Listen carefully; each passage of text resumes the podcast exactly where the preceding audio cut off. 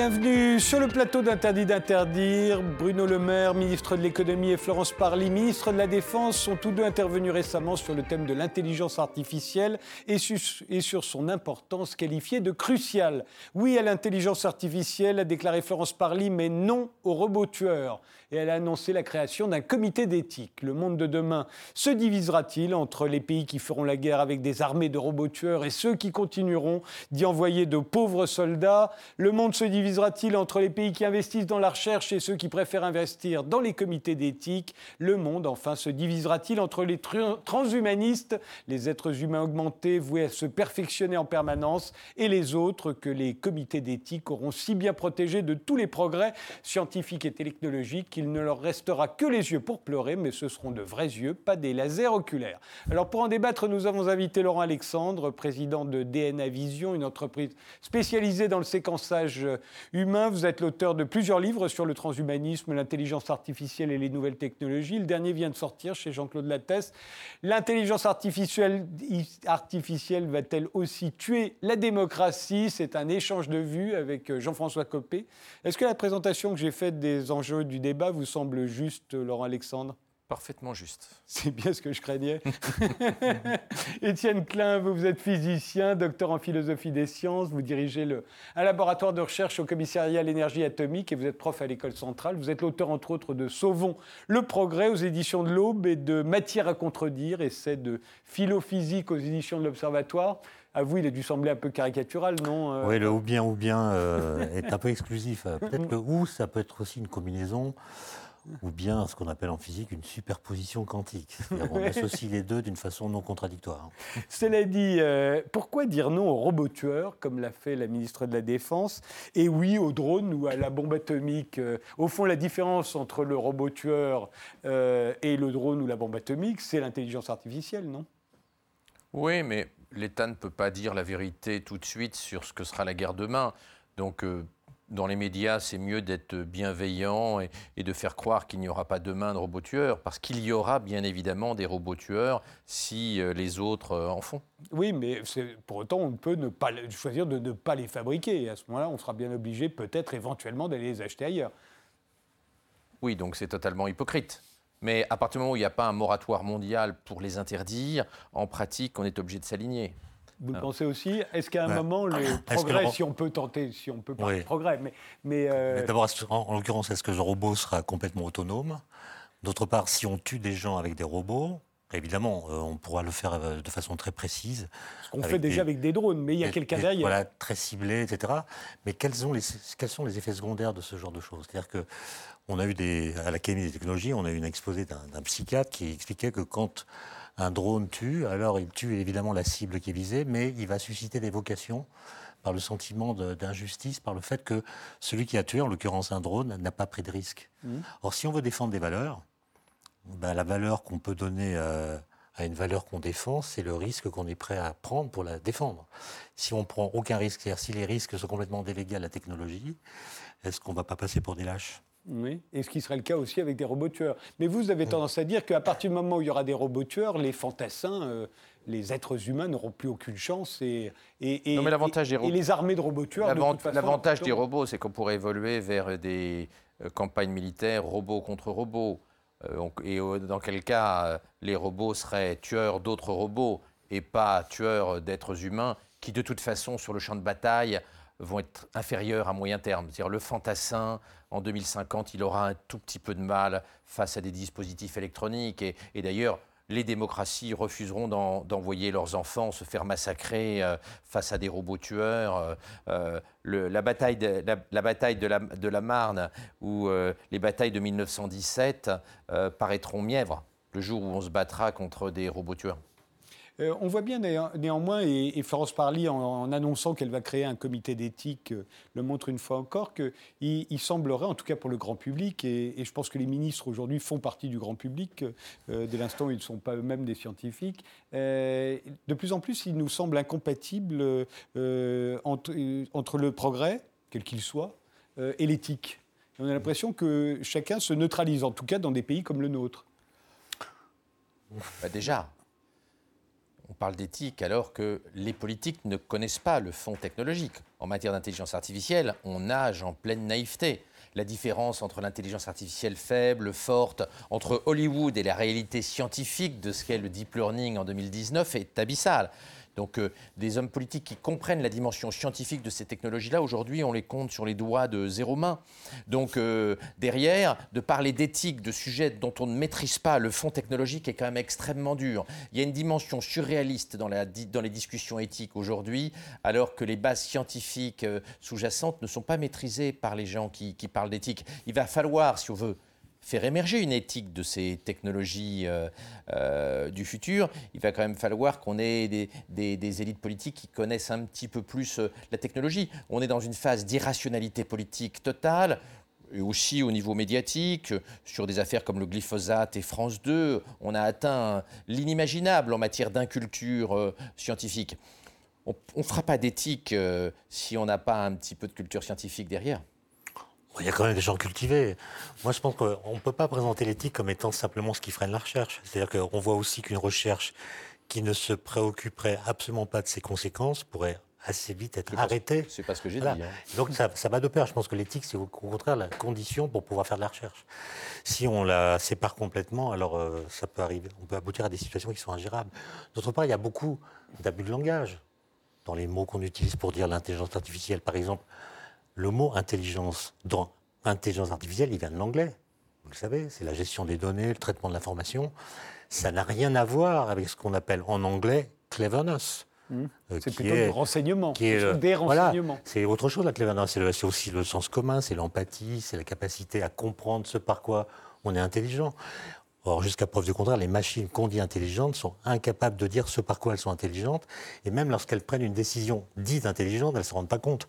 Donc, mm. on, a, on a comme ça toutes sortes de débats qui sont liés à des glissements de sens qui viennent de ce que le mot intelligence suscite toutes sortes de fantasmes que les machines sont encore incapables de réaliser. C'est la différence entre, que vous faisiez entre intelligence artificielle faible et intelligence artificielle forte Sauf que l'intelligence artificielle forte n'existe qu'à Hollywood.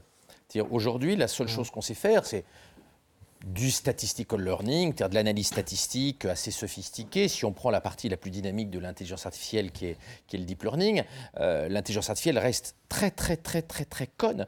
Elle n'a pas le mmh. début du commencement d'une transversalité. Le deep learning, c'est la possibilité pour une machine d'apprendre elle-même. D'apprendre elle-même à partir, à partir de beaucoup de données. Et dans l'esprit du grand public, les gens imaginent que les machines sont devenues plus intelligentes. Or, depuis 1956, quand on a créé le mot intelligence artificielle au Dartmouth College, on a fait zéro progrès en matière de vraie intelligence et de conscience artificielle. Les gens ne se rendent pas compte à quel point l'intelligence artificielle stricto sensu n'a fait aucune avancée. En revanche, des méthodes très réductionnistes, comme les réseaux de neurones, qu'on pensait très limitées, sont en fait capables d'égaler le cerveau humain dans pas mal de tâches, mais sans aucune compréhension de ce qu'est le monde, sans aucune compréhension de ce qu'elle fait. Parce que ces intelligences artificielles n'ont pas de conscience d'elle-même, n'ont pas de sens commun, n'ont pas de bon sens, etc. Donc euh, on est dans une situation très curieuse où l'IA fait des prodiges en étant très très bête et la conscience artificielle contrairement à ce qu'Hollywood a fait croire au grand public, ne fait aucun progrès depuis 70 ans. Si l'IA est si bête encore, on n'a pas tant de retard que cela. Alors nous, les Européens, face aux Chinois et aux Américains,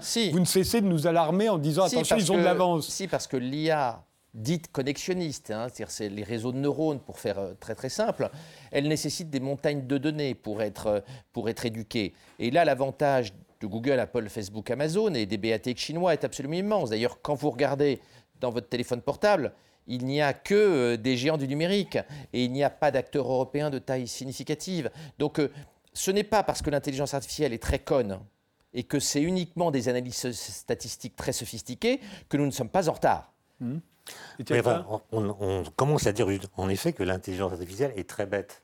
Donc elle n'est pas du tout intelligente.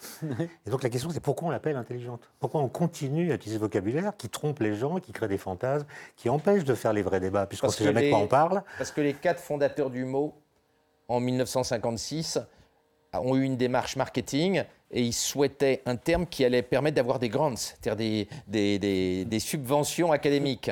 Et donc ils ont menti ils ont menti, ils le savaient. Ils ont cherché un terme sexy et intelligence artificielle était un terme assez sexy, ils ont menti autant que Éric le Rouge, quand il a emmené euh, ses hommes au Groenland, il leur a fait croire que c'était un pays vert. Le Groenland était déjà blanc. Il leur a menti. C'est un mensonge de même nature. C'est un mensonge politique. C'est un mensonge marketing qui a terriblement bien marché. Mais euh, Étienne remarquera quand même une chose, c'est que le Groenland, depuis mille ans, a toujours été blanc, mais on continue à l'appeler pays vert. L'intelligence artificielle est très conne, mais on continue à l'appeler intelligence et on va pas changer, on va pas changer le terme, car on en a pris l'habitude. D'accord, mais il faudra quand même euh, clarifier ce qu'on met derrière. Évidemment. Quand on parle d'éthique, quand on parle d'application, sinon on fabrique une sorte d'usine à fantasmes que rien ne peut arrêter. Mais alors justement, dans le sens littéral du mot intelligence artificielle dans le terme anglais, c'est-à-dire au fond le renseignement. Mmh. Euh, euh, c'est, et c'est ça qu'aujourd'hui elle en est là. Cette intelligence mmh. artificielle euh, dont on nous parle, c'est du renseignement. C'est les banques de données qui nous permettent de nous renseigner sur tout un tas de choses. le fait qu'on est très fier en Europe d'avoir voté le RGPD, le Règlement général sur la protection des données. Or, euh, si les, les, données, les big data sont le carburant de l'intelligence artificielle, euh, forcément on se prive, euh, on se coupe les ailes pour devenir nous aussi, à notre tour, leader dans ce domaine, alors que tous nos hommes politiques ne cessent de dire on veut être leader dans l'intelligence dans artificielle. Est-ce que c'est compatible On a un terrible dilemme. Bien sûr qu'il faut protéger nos données. Bien sûr qu'on n'a pas envie d'avoir son dossier cancérologique qui se balade sur le web. Mais en même temps, si on continue à bloquer l'accumulation de données par les acteurs européens, ben on ne va pas progresser en intelligence artificielle de type connexionniste. Et à Bruxelles, c'est en train de bouger. -dire les gens qui ont rédigé le RGPD sont en train de voir les conséquences de ce règlement protecteur sur la difficulté pour les acteurs européens d'avoir des grandes bases de données. Et Bruxelles est en train de changer. Les gens qui ont rédigé le règlement général de protection de données n'ont pas réfléchi une seconde à l'intelligence artificielle. Ils n'ont absolument pas vu que le deep learning nécessitait des montagnes de données et qu'en réalité, en faisant le RGPD trop tôt et mal, on donnait un avantage extraordinaire aux géants du numérique californiens et chinois. Euh, mais bien évidemment, c'est un arbitrage. Il y a ce qu'on appelle en anglais un, trade-off hein, entre la protection des citoyens, des consommateurs, et puis, et puis la logique de puissance. Euh, nous sommes un nain en technologie d'intelligence artificielle, malgré plein de très bons chercheurs principalement parce que nous n'avons pas de plateforme et nous n'avons pas les montagnes de données nécessaires pour éduquer Au fond, c'est à cela que servent les GAFA et les BATX chinois, c'est à récolter de la donnée qui est comme... Euh, que nous leur donnons gratuitement toute la journée en échange de services gratuits qu'ils nous, nous donnent. Waze est gratuit, euh, filiale à 100% de Google. Euh, on peut multiplier les exemples de services extraordinaires qui nous sont donnés gratuitement et nos données sont achetées au travers de services gratuits. Et la plupart des gens en sont très contents d'ailleurs. Moi, je ne suis pas très au fait de la législation, comment ça évolue à Bruxelles ou ailleurs. Moi, je suis personnellement, à titre personnel, je suis très attaché à la protection des données. Je ne voudrais pas qu'elles se répandent partout, même si ça limite la puissance des instruments ou des algorithmes qu'on pourrait imaginer fabriquer à partir d'elles. Une remarque aussi, on entend beaucoup dire que grâce aux données, on va faire progresser la science, notamment la physique. Je veux juste faire une remarque, la physique moderne, celle qui a commencé, disons, avec Galilée, elle est née sans données. Sans données. Quand Galilée dit tous les corps tombent à la même vitesse dans le vide, en 1604, ce qui est absurde a priori. Ce qui est absurde, ce qui est contre l'observation. On ne sait pas faire le vide, on discute de son existence. On ne sait pas définir la notion de vitesse instantanée. Il n'y a pas encore le calcul différentiel. On n'a pas d'expérience quand on en fait ses sommaires. Et grâce à de l'intelligence qui joue avec les données, et plutôt grâce à des expériences de pensée, il trouve la bonne loi. Quand Einstein écrit en 1915 les équations d'une nouvelle théorie de la gravitation qui s'appelle la relativité générale, en 1915, qu'est-ce qu'on sait sur l'univers? D'ailleurs, on ne le prouvera qu'au début du XXIe siècle, un siècle après. Voilà, mais on ne sait pas que l'univers est en expansion, on ne sait pas d'où vient que les étoiles brillent, euh, on ne sait pas qu'il y a d'autres galaxies que la nôtre. En 2019, quand on fait de la cosmologie, la science de l'univers, on utilise les équations d'Einstein de 1915. Mm. Et toutes les données qu'on a recueillies, n'ont pas mis en défaut les équations d'Einstein. Maintenant, on peut faire l'histoire à l'envers. On peut imaginer qu'on a toutes les données qu'on a recueillies par les accélérateurs de particules, par les télescopes, par les satellites, mais on n'a pas les équations d'Einstein. Question, est-ce que les algorithmes pourraient retrouver à partir de ces données les équations d'Einstein? Sans doute que non. Mhm. Sans doute que non. Par exemple, si on a trouvé les ondes gravitationnelles en 2015, c'est parce qu'on avait l'équation d'Einstein. Et c'est parce qu'on avait les équations qu'on a conçu des instruments permettant de les détecter. Et donc, il y a tout un courant euh, qui a commencé avec un article de Chris Anderson en 2008, avec l'idée qu'avec les données, on allait pouvoir se passer de théorie, mmh. que le réel allait parler au travers des données numériques qu'il nous livre plus complètement que ce que les théories scientifiques nous permettent de savoir. C'est pas prouvé. Je ne dis pas que la suite euh, ne sera pas un démenti de ce que je dis, mais pour l'instant. du secteur. On voit bien que les physiciens, les astrophysiciens ont fait des choses extraordinaires sans data, à partir mmh. d'expériences de pensée. Mmh. Euh, si on prend la biologie et la médecine, c'est beaucoup plus difficile. Hein. On n'invente pas la médecine sans data. On ne comprend pas le cancer sans data, sans données génomiques, sans données biologiques. Et on voit bien que dans les sciences très dures, on peut faire des expériences de pensée. Dans, mon domaine, qui est la biologie, si on n'a pas de data, euh, on ne progresse pas du tout. Donc il y a une grosse différence selon la science dont on parle. Selon la science est mathématisée ou qu'elle ne l'est pas. Voilà. Selon euh, ce que vous dites dans votre dernier livre, Laurent Alexandre, votre métier, la médecine, au départ, c'était ça votre métier, euh, va être totalement euh, révolutionné par l'intelligence artificielle. C'est-à-dire que dans un, relativement peu de temps, dites-vous, le métier des médecins et même des spécialistes va complètement changer, puisque l'intelligence artificielle arrivera à faire des diagnostics meilleurs que n'importe quel être humain. Là où il y a beaucoup de données, et quand on a des grosses bases de données, on est en train de perdre pied, nous médecins. Ça ne veut pas dire qu'on n'a pas de place dans le paysage médical de demain, mais euh, face à l'intelligence artificielle de type deep learning, pour analyser un scanner, on ne tient pas la route. Et les écarts deviennent maintenant spectaculaires. Dans le dépistage des cancers de la peau, on est en train d'être écrabouillé. On était à égalité avec l'IA de Google. Hein, et ça avait été publié dans Science il y, a, il y a deux ans. Maintenant, on est très inférieur. Dans le dépistage des métastases du cancer du sein, la dernière IA médicale de Google, l'AINA, fait 99% de bons diagnostics. Les docteurs font entre 60 et 72. Donc on est aujourd'hui, quand il y a beaucoup de data et qu'on fait ce qu'on appelle de l'analyse de pattern, hein, euh, on est vraiment dépassé. On est dépassé pour des raisons aussi physiologiques. La rétine humaine, la rétine d'un radiologue, même d'un excellent radiologue, ne voit que 15 niveaux de gris différents à peu près. Une IA peut voir un milliard de niveaux de gris différents elle n'est pas limitée par les, elle n'a pas les mêmes limitations que notre rétine. Donc oui, l'IA pour la partie diagnostique va faire mieux que les médecins à l'horizon 2030-2040. Pour la partie traitement, pour le choix d'une stratégie, c'est plus difficile à dire aujourd'hui, mais il est clair que les radiologues ne vont pas disparaître, mais ils ne regarderont plus ou quasiment plus les clichés des scanners dans 10, 15, 20 ans, parce qu'ils vont faire beaucoup, beaucoup, beaucoup moins bien que, euh, que l'intelligence artificielle. Néanmoins, euh, que ce soit dans l'aviation de chasse ou la, course automobile, on sait bien que le maillon faible, c'est l'humain. Et notamment parce que euh, parce qu'il cligne des paupières, et quand vous clignez des paupières, quand vous roulez très très vite ou que vous foncez euh, dans le ciel, bah, il peut se passer un kilomètre, voire deux kilomètres pendant lequel votre paupière est fermée. pour autant, vous pensez véritablement que la voiture sans chauffeur pourrait gagner le Grand Prix de Monaco ou dans les années qui viennent? Oui, ça, je le, à l'horizon 2040, oui. Euh, on, va, progressivement voir les voitures autonomes dépasser les, conducteurs. On voit déjà dans les statistiques qu'on a aux États-Unis que les gens qui utilisent la voiture autonome ont à peu près deux fois moins d'accidents que euh, les gens qui n'utilisent pas de, voiture autonome, après correction des biais, hein. parce qu'il y, a plusieurs biais possibles. À, moyen terme, il est clair qu'on ne peut pas battre un, ne peut pas battre un algorithme sur la conduite euh, automobile, mais l'homme va se spécialiser là où il n'y a pas beaucoup de data, hmm. là où il faut être transversal, là où il faut être multidisciplinaire et là où il y a besoin de sens commun. Euh, dans tous ces domaines-là, l'intelligence artificielle est durablement mauvaise, vraiment mauvaise.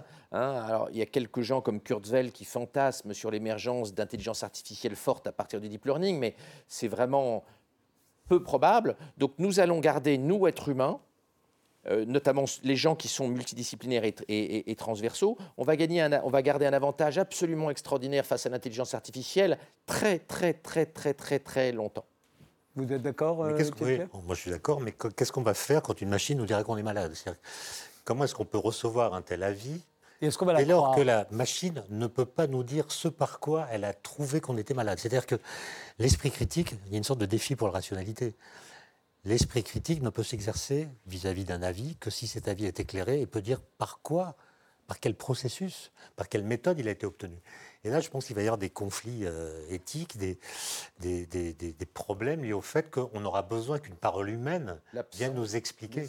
Mais l'absence d'explicabilité des choix que fait le deep learning va se trancher petit à petit quand le deep learning sera très supérieur à nous.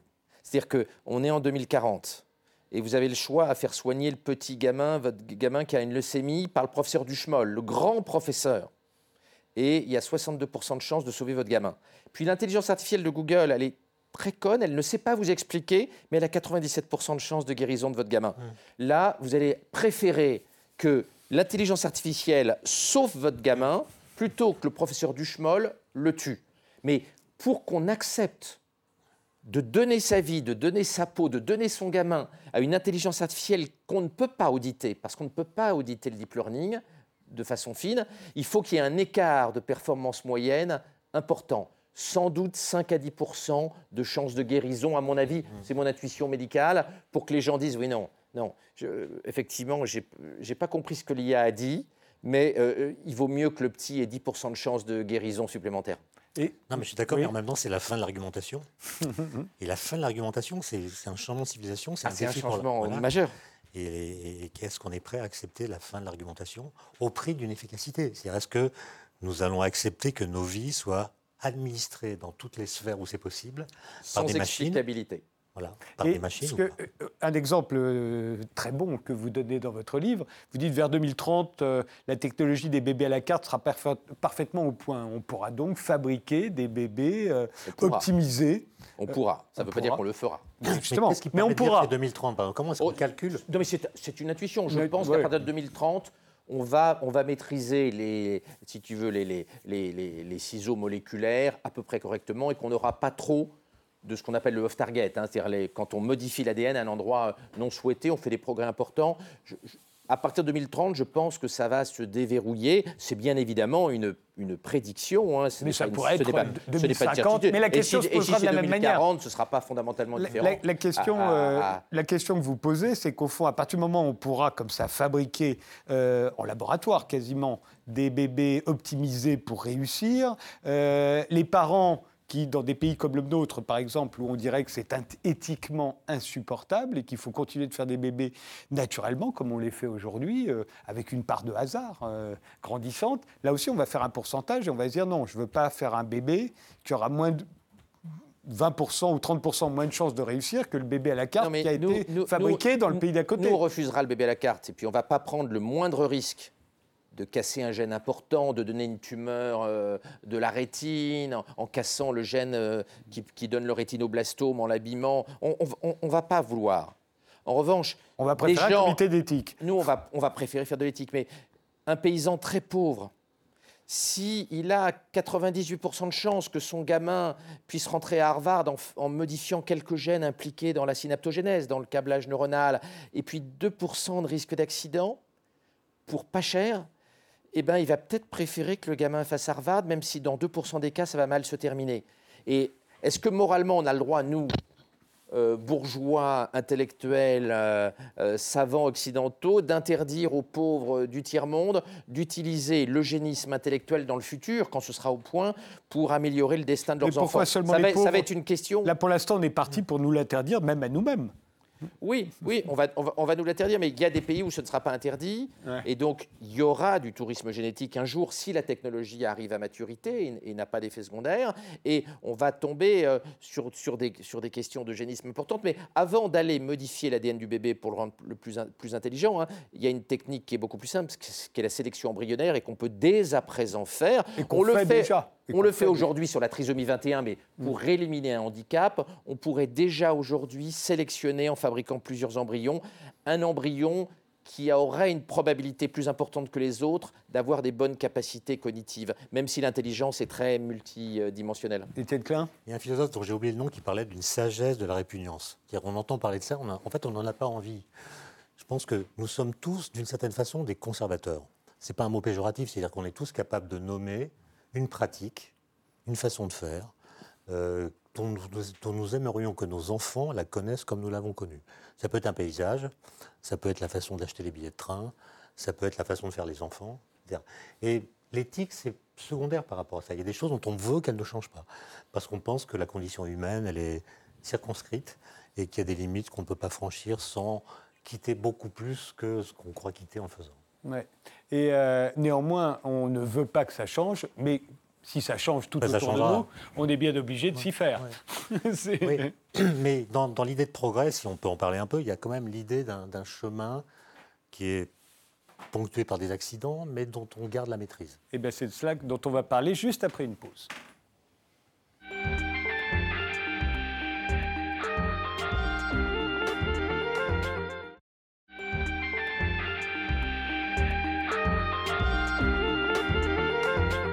Nous continuons ce débat sur le progrès avec Laurent Alexandre et Étienne Klein. Euh, La question au fond qu'on se pose souvent, c'est devons-nous faire tout ce que la science nous permet de faire? Euh, euh, Laurent Alexandre nous répond oui, hein, car de toute façon, les, Américains ou les Chinois le feront, alors autant les, imiter, c'est un peu ce que vous dites. Vous, Étienne Klein, notamment dans Sauvant le progrès, vous êtes plus, euh, plus dubitatif là-dessus. Quelle est votre position exacte? Même Bah, si j'ai caricaturé un peu celle de Laurent Non, mais cette, cette réflexion sur le progrès, elle m'est venue en écoutant mes étudiants, Ouais. à qui je demandais que veut dire pour vous on n'arrête pas le progrès?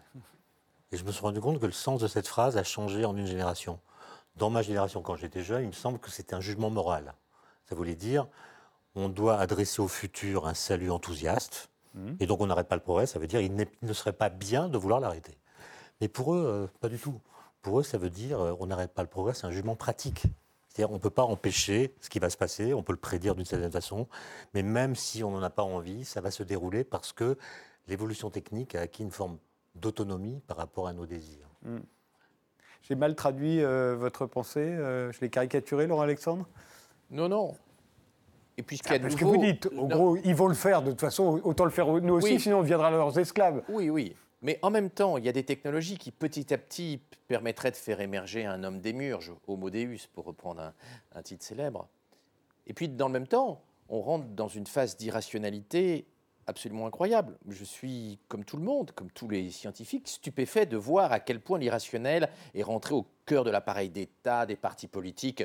Une anti-vaccin célèbre euh, qui a soutenu euh, le complotiste Wakefield est numéro 2 de la liste euh, des Verts en France aux européennes. C'était inconcevable il y a 50 ans que des gens aussi anti-progrès, aussi complotistes aient des positions politiques importantes. Donc on a à la fois un progrès incroyable avec les technologies dont on parle, euh, les technologies transhumanistes au, au sens large du terme, et puis, et puis on a une population qui est devenue complotiste, qui croit moins en la science, et on a euh, Mais est-ce que ça n'est pas énormément, énormément, énormément de gens qui professent des théories complètement folles. La pas- parole des scientifiques s'est beaucoup dévaluée, hélas, et on met sur un pied d'égalité aujourd'hui le savant et puis les gens qui ne connaissent pas un sujet scientifique, ce qui n'existait pas euh, avant l'ère euh, des réseaux sociaux, en tout cas pas à ce point-là.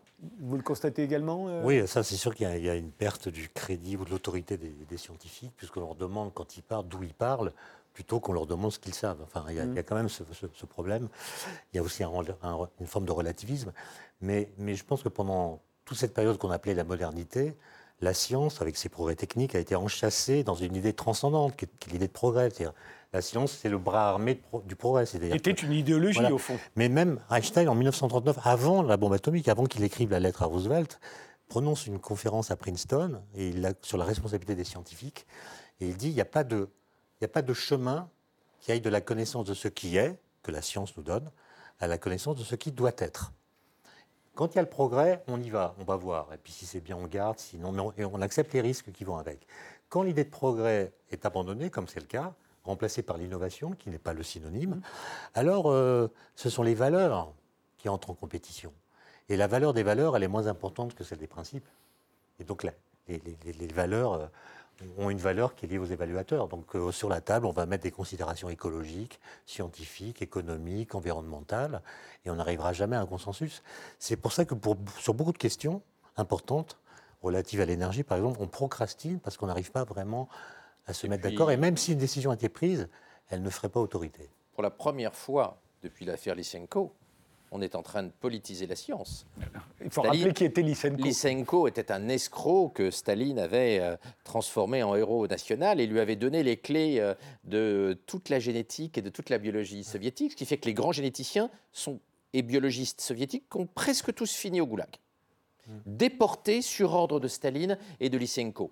Et euh, derrière, Staline avait commencé à faire de la physique prolétarienne, c'est-à-dire, euh, il disait que le proton et le neutron n'existaient pas, que c'était des notions bourgeoises. euh, et puis il s'est arrêté parce que les responsables du programme euh, atomique euh, soviétique l'ont mis en garde. Parce que si Mais on commençait à faire de la politique avec les électrons et les neutrons, il n'aurait euh, pas non, la la- Il avait dit les vaches aussi, que les Ouais, vaches les vaches. donnaient Oui, plus de ça, lait. Non, mais ça, c'était c'était Lysenko qui, qui avait convaincu Staline qu'on pouvait transformer les microbes en virus, les virus en microbes, l'orge en blé, enfin, etc. Euh, Et depuis, derrière l'affaire Lysenko, les scientifiques s'étaient un petit peu dépolitisés. Et là, on voit le retour d'une idéologie politique qui pervertit la science. Par exemple, l'écologie, qui était à l'origine une science, est devenue l'écologie politique où on se permet de dire n'importe quoi sur des sujets importants comme les herbicides, comme l'agriculture, et on retrouve une irrationalité digne de l'affaire Lysenko. Alors, il y a moins de gens qui partent au goulag, on est, on est bien d'accord, mais c'est troublant de voir qu'après une période relativement calme, où le savant était tranquille et avait des opinions politiques, mais ne politisait pas la science, on est à nouveau dans une phase de politisation hystérique de la science, et on va le payer très cher. Étienne Alors, à propos de, de la- l'Académie des sciences soviétiques des années 30, ils avaient en effet dit que le principe d'exclusion de Paoli, le principe de physique quantique qui dit que deux électrons ne peuvent pas être dans le même état quantique, c'était le cheval de Troie de l'individualisme bourgeois. Bon, donc ça allait loin quand même, en effet. On, Mais- a quand même fait des progrès là-dessus. Mais dans Sauvant le progrès, vous posez une autre question. Vous dites pourquoi l'urgence est-elle de concevoir l'iPhone 8 plutôt que de rendre l'iPhone 6 plus accessible? Au fond, pour vous, vous êtes attaché à l'idée que euh, y a, le progrès technologique doit s'accompagner d'un progrès social. Oui, Et bah, que- non, et que- moi je n'ai pas d'idée particulière personnelle sur le sujet, mais Ouais. les Lumières disent que le progrès doit bénéficier au genre humain. Mm. Il va diffuser temporellement et spatialement à la surface de la Terre et, et s'imposer au fil des années euh, par un effet presque mécanique. Alors que ce n'est plus le cas C'est une grande aujourd'hui. naïveté. Et donc dans le discours post-humaniste ou transhumaniste plutôt, il y a, euh, il y a l'idée que euh, on pourrait réhabiliter l'idée de progrès, lui offrir l'occasion d'une rédemption. Mais quand on regarde de près les discours, c'est pas pour l'humanité, c'est pas pour le genre humain, c'est plutôt pour une petite partie une petite partie. qui est à peu près persuadée que le reste de l'humanité va, va disparaître. Ou qu'on peut s'en passer, en tout donc cas. C'est ce que c'est vous plutôt dites une aussi. philosophie de la rupture qu'une philosophie du progrès. C'est ça qui me Ouais. paraît. euh, Enfin, soyons pas trop pessimistes. On a généralisé le smartphone et même dans des pays, euh, dans les pays d'Afrique du Nord, 96% des gens ont un smartphone. Donc euh, l'idée sur Ouais. laquelle euh, le nouvel iPhone serait uniquement réservé. non, non, il y a à- un milliard de gens qui n'ont jamais vu une prise de courant électrique de leur vie et ils ne la verront jamais. je, je- je suis moins pessimiste que toi là-dessus. Je pense que euh, l'électricité va, va se diffuser, même si ça va être un peu long, dans une partie de l'Inde et, et- et- et- et de l'Afrique. Euh, non, mais le sujet plus important du statut de la science, du statut du scientifique, elle est, problématique parce qu'on a aujourd'hui un conflit très important entre les gens qui sont rationnels, scientifiques, attachés à, la logique d'expérimentation, et puis un courant hystérico, médiatico, euh, attisé par les, les réseaux sociaux. Moi, je suis très présent sur Twitter. Sur le plan scientifique, c'est hallucinant la quantité de conneries qu'on peut euh, entendre chaque jour. Et ce conflit, cette opposition, elle est encore plus grave aujourd'hui parce que la technologie nous donne des pouvoirs énormes. Il va bien falloir réguler Homo Deus.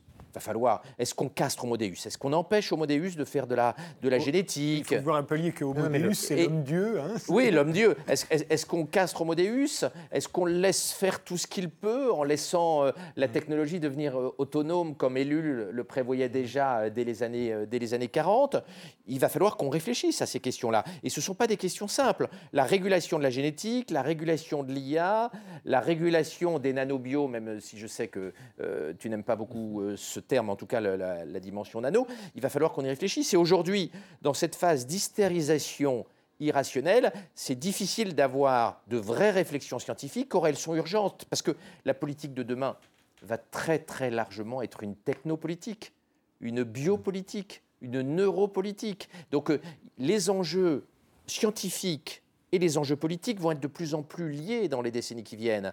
Il va falloir apprendre à discuter avec les savants, il va falloir redonner du crédit aux savants, sinon on va mal réguler euh, les pouvoirs démiurgiques d'Homo Deus. Je suis d'accord et en même temps non. C'est-à-dire que il y a une crise de la rationalité qui est en partie provoquée par cette situation. C'est-à-dire le fait de se réclamer rationnel ne permet pas de dire ce qu'il faut faire, ni quel monde nous désirons. C'est-à-dire euh, comment, qu'est-ce qu'il faut faire, par exemple, pour qu'en 2050, le monde ait quelques connaturalités avec ce que nous souhaitons Et donc tout le défi, c'est de décider de ce que nous voulons, de ce que nous voulons, en tenant compte de ce que nous savons. Et ça, c'est assez nouveau, parce que l'idée de progrès, c'était l'idée qu'on peut configurer le futur d'une façon qui soit crédible. Ce n'est pas l'utopie, le progrès, hein, ça doit être crédible. La science doit nous permettre d'y croire et ça soit attractif pour qu'on fasse les efforts pour que cet état du futur que nous désirons finisse par se réaliser. Aujourd'hui, qu'est-ce qu'on veut pour 2050 Je pense que le futur n'est pas configuré. On fait de la prospective assez vague. On dit en 2050, il y aura des voitures qui remporteront le Grand Prix de Monaco. Mais ça, ça ne fait pas un projet de société. Et donc, comment réinstaller l'idée de progrès C'est-à-dire dessiner le futur d'une façon qui nous donne envie de travailler ou peut-être de prendre des mesures pour que ce futur qu'on a désiré se réalise. C'est ça qui manque, à mon avis, qui fait que le futur est investi par euh, toutes sortes de peurs, par le fait qu'il est euh, en jachère intellectuelle. Hein. Mais justement, euh, le futur qu'on nous présente, je ne dis pas qu'on nous le promet, parce que souvent on le combat en même temps, qu'il serait un futur transhumaniste, à savoir avec des hommes augmentés, une vie très allongée, certains dont vous promettez même la mort de la mort, euh, l'immortalité depuis le temps qu'on en rêvait. Euh, au fond, c'est un, un futur plutôt euh, positif, optimiste. Après, ça, je pas sûr que ça nous, nous rende très heureux, mais au moins, Alors, l'un comme l'autre, vous avez l'air de dire, mais oui, mais c'est pas pour tout le monde. Mais les voitures, au début, les automobiles, c'était pas pour tout le monde non plus. C'est toujours pas pour tout le monde. Non, mais enfin, c'est arrivé quand même au bout d'un moment. Alors, sur, le, sur, sur, le, futur transhumaniste, hein, il n'est pas forcément inégalitaire. D'abord, il, n'est pas certain. Nous, nous, sommes en plein, en plein potage, en plein brouillard numérique et technologique. À quelle vitesse les biotechnologies vont progresser? À quelle vitesse on pourra agir sur notre génome, sur notre cerveau? Est-ce que c'est souhaitable? Par ailleurs, nous avons là-dessus des grosses incertitudes. J'ai sorti euh, récemment un papier qui s'intitule Mes sept plus grosses conneries quand on fait de la prospective, on dit une quantité d'âneries absolument incroyable. C'est les seuls euh, qu'on retient d'ailleurs, c'est dommage. Et moi, je les retiens très bien. D'ailleurs, je, publie, euh, je publie mes plus grosses conneries euh, technologiques. Donc, c'est très difficile, face à des technologies qui évoluent si vite, de, de, prévoir le futur. Donc, on va, dire, on va beaucoup se tromper. Et puis, quand on regarde la technologie, en général, on ne voit pas les conséquences politiques et on ne voit pas les interférences entre la société civile et la techno. Et c'est là où il y a les plus grosses surprises. Les plus grosses surprises, c'est pas sur la techno, c'est comment, que fait-on de la technologie? Qu'est-ce qu'elle devient? Comment on s'en sert? Euh, L'exemple du téléphone qui était fait au départ pour écouter l'opéra est, l'un des exemples les plus célèbres, mais on peut multiplier les exemples de décalage entre ce qu'on pensait que la technologie allait faire et ce qu'elle a réellement fait. Marx pensait que le chemin de fer allait supprimer le système des castes euh, en Inde. Euh, le patron de General Electric était persuadé qu'avec la radio, et Marconi, et Marconi aussi, cofondateur de, de, la radio, qu'il n'y aurait plus de guerre parce que les peuples allaient pouvoir communiquer entre eux, qu'ils allaient s'entendre et que ça allait tuer la technologie. Et puis plus près de nous, euh, les, gens comme Fukuyama avaient prévu que euh, Internet allait tuer la dictature chinoise avec des slogans absolument incroyables. Le, euh, CP, le, PC, l'ordinateur, va tuer le CP, le communiste parti. c'est pas du tout comme ça que ça s'est passé. L'intelligence artificielle est un, est un allié extraordinaire du régime dictatorial chinois. Donc, prédire le futur est difficile sur le plan technologique encore plus difficile sur ses conséquences sociologiques et politiques. Ça va beaucoup tanguer, on va dire beaucoup de bêtises, on va beaucoup se tromper. C'est pour ça qu'il faudrait qu'il y ait une réflexion collective de la société civile sur la techno, parce qu'on a là des enjeux majeurs et on voit très très très très mal ce qui va se passer. Alors entre les gens qui cauchemardisent à outrance et puis les gens comme Kurzweil chez Google qui imaginent des progrès transhumanistes incroyable et très rapide et, dont le discours est totalement euh, euh, irréaliste. Il, faudrait trouver un juste milieu et essayer de domestiquer la technologie à des fins humanistes, parce que on peut avoir des problèmes avec les technologies transhumanistes. La sélection embryonnaire, ça peut conduire à des vraies dystopies, hein, à, des, schémas de type euh, meilleur des mondes. Les, les neurotechnologies peuvent avoir des conséquences importantes. L'intelligence artificielle elle-même, efface une partie de notre euh, autonomie. Hein. The Economist, le grand journal anglais, s'est inquiété du fait que les intelligences artificielles arrivent à prédire avec un, bon pourcentage de succès si on est hétérosexuel ou gay en fonction à partir d'une seule photo de nous. Euh, donc effectivement, ces technologies ont des pouvoirs incroyables qu'il va falloir encadrer, et je ne suis pas du tout pour ne pas euh, encadrer nos droits face à la technologie. Donc ça va être un sujet très compliqué. Et le fait que les savants aujourd'hui soient rejetés par une large partie de la population est quand même angoissant. J'ai eu l'occasion de parler de sujets technologiques avec un certain nombre de gilets jaunes, qui au demeurant étaient extrêmement sympathiques, mais ils étaient, c'est vraiment l'effet de Dunning-Kruger, ils étaient persuadés de comprendre la technologie, la science, tous les sujets-là, ils ne réalisaient absolument pas à quel point la technologie et la science sont des sujets compliqués et combien on peut, nous scientifiques, passer des milliers d'heures pour apprendre un sujet, qu'il s'agisse des trous noirs ou de l'analyse de, de notre ADN. Donc s'il n'y a pas un retour, non pas du magistère, mais du respect de la parole scientifique, s'il n'y a pas un dialogue harmonieux entre la société civile, les politiques et puis, euh, euh, et, puis les savants, au, sens, pour utiliser un terme vintage, on va avoir euh, des réveils douloureux. Non, mais en même temps, ce n'est pas aux savants de faire un projet de société. Et tous les discours des savants sont des discours sectoriels. Il n'y a aucun savant qui connaît toute la science, qui mmh. puisse parler de climatologie, de génétique, du boson de Higgs, des ondes gravitationnelles, mmh. euh, etc. Donc, euh, L'honnête homme du XVIIIe siècle, il est mort, c'est impossible. il n'y a aucun savant capable de dire ce que peut la science aujourd'hui, sauf dans les domaines où il est spécialisé. Oui, mais tu vois, le politique prend des décisions transversales alors qu'il ne connaît pas non plus tous les sujets. Il fait, il fait, des arbitrages. Non, mais prendre une décision, c'est toujours en méconnaissance de cause.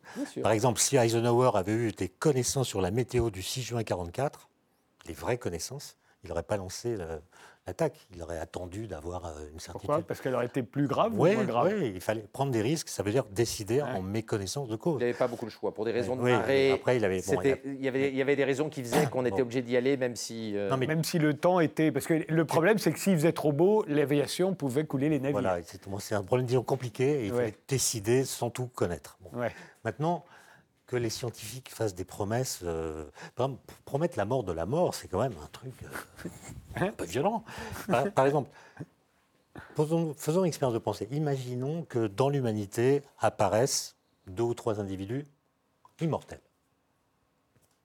Première question, comment est-ce qu'ils le seront Comment est-ce qu'ils le sauront? Il faut attendre combien de temps pour savoir qu'on est immortel? Un temps infini? Bon, un temps infini. Donc ils, ne le sauront jamais. C'est une bonne question, c'est vrai, pas pensé. Deuxièmement, imaginons qu'ils le sachent. Et même vivre mille ans, il faut attendre l'an 3000. Hein. non mais imagine, imaginons maintenant qu'ils le sachent.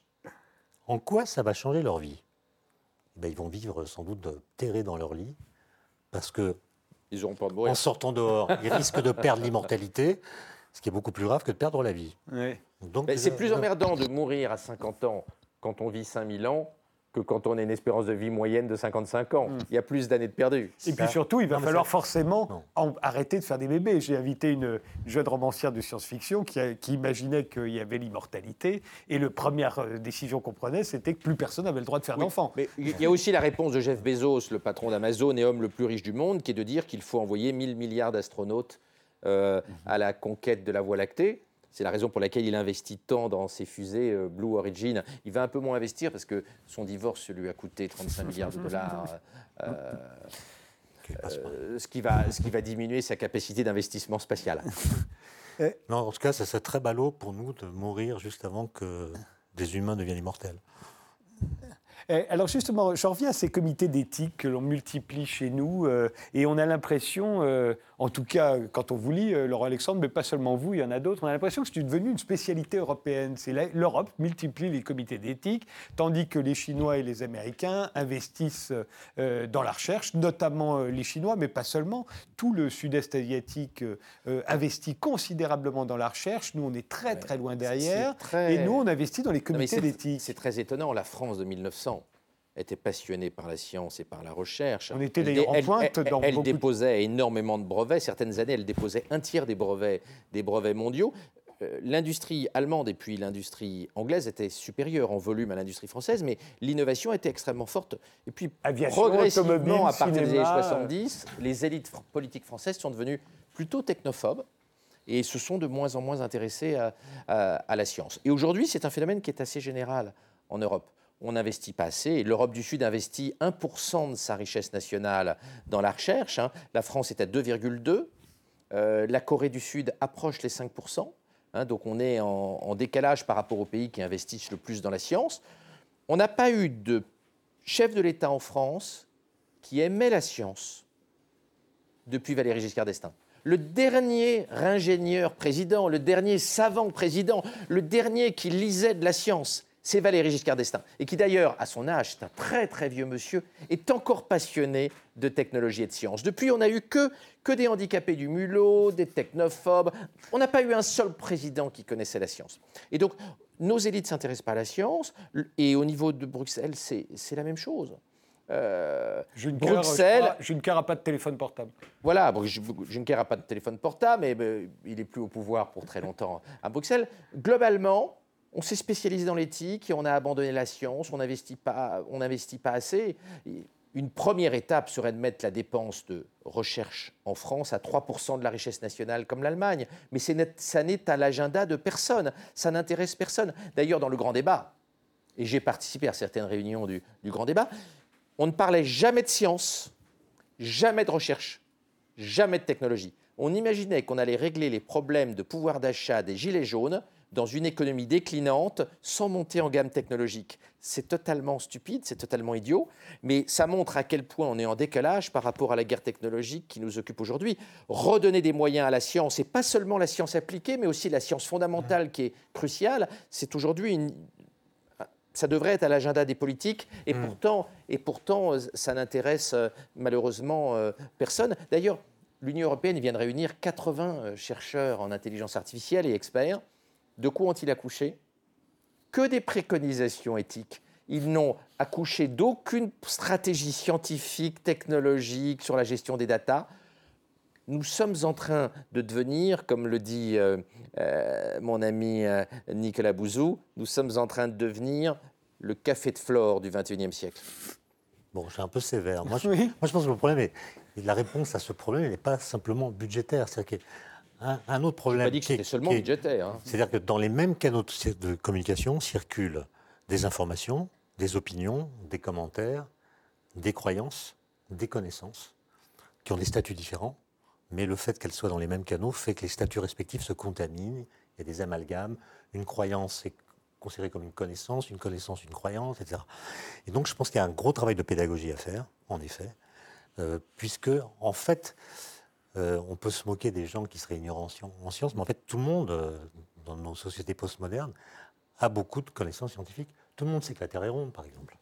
9% des Français pensent qu'elle est plate. Vous n'avez vous avez quand même pas cru ce sondage débile. Mais bien sûr que je Ça fait 6 millions de Français, enfin. Vous pensez vraiment qu'il y a 6 millions de Français qui croient que la Terre est plate Plusieurs de mes chauffeurs Uber m'ont expliqué que la Terre était plate. Mais parce qu'ils se moquaient de vous. Absolument pas. Comme les gens qui ont répondu ça se sont moqués des sondeurs Absolument qui leur posaient des questions. Cas, il, faut sortir des beaux quartiers. Non, 6 millions de Français. En tout cas, c'est facile de se moquer des gens qui pensent que la Terre est plate. Je ne me moque pas. Non, mais, mais, moi je connais des gens qui s'en moquent. Mais maintenant, demandez à, à ceux qui savent qu'elle est ronde demandez-leur, demandez-leur, au fait, comment est-ce qu'on a su qu'elle était ronde Dans l'histoire des idées, ah, ils disent, bah, il y a des photos de satellites, mais bien avant, bien avant les photos de satellites, on le sait depuis des millénaires. Depuis, comment est-ce qu'on l'a su Comment cette connaissance est devenue une connaissance dans l'histoire des idées et a fini par euh, contredire les croyances et les annuler mmh. Eh bien ça, on le sait peu. Et donc nous avons une mauvaise connaissance de nos connaissances qui nous fragilise quand il s'agit de débattre avec des gens qui ont des croyances. Et là, c'est un travail de pédagogie, disons. Euh, Néanmoins, euh, sur euh, le, budget accordé à la recherche selon les pays, même si vous dites que ça dépasse une question seulement d'argent, Laurent Alexandre insiste souvent sur le prix qu'on est prêt à payer pour un, pour un savant, pour un chercheur, dans les pays comme les États-Unis, comme la Chine, comme d'autres pays du sud-est asiatique, alors que les nôtres ici sont payés 10, 20 fois, 30 fois moins Combien? Parfois parfois plus. Hein. Euh, il y a de plus en plus de spécialistes de l'intelligence artificielle qui sont payés plusieurs millions de dollars par an. Entre 10 et 20 millions, il y en a maintenant pas mal. Et Google, comme le Financial Times l'a révélé récemment, a dépassé 100 millions de dollars de bonus pour un seul spécialiste de l'intelligence artificielle. Donc par rapport aux 3000 euros bruts que gagne un spécialiste de l'intelligence artificielle au CNRS ou à l'INRIA comme le nouveau directeur général du CNRS l'a révélé dans le Figaro récemment, euh, ça ne va pas le faire. Dit, voilà, ça va pas le faire.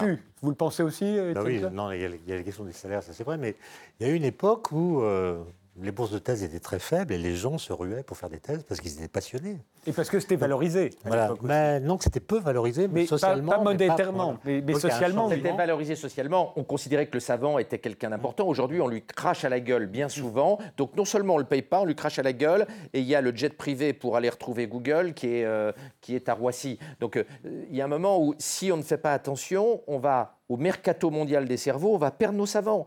Euh, euh, tu sais très bien, il y a des gens remarquables qui travaillent pour des queues de cerises dans la science française. Euh, la jeune génération ne va pas accepter ces conditions qui sont indignes de nos plus grands savants, qui sont franchement maltraités.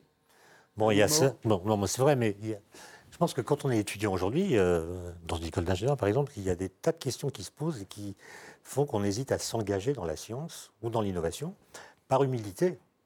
Par exemple, un, élève ingénieur euh, se demande est-ce que je vais aller faire de la physique? Faire de la physique, bah, il y a eu Einstein, il y a eu tout le XXe siècle. Comment je vais pouvoir acquérir une compétence et des connaissances qui permettront de faire valoir ma valeur ajoutée? Mm. donc ils préfèrent aller dans des métiers où il n'y a pas cette exigence. Et ils ont peur de ne pas être au niveau. Pareil pour l'innovation. Vous leur montrez un téléphone, toutes les applications. Vous leur dites, est-ce que vous avez une idée pour une nouvelle application? Ben non.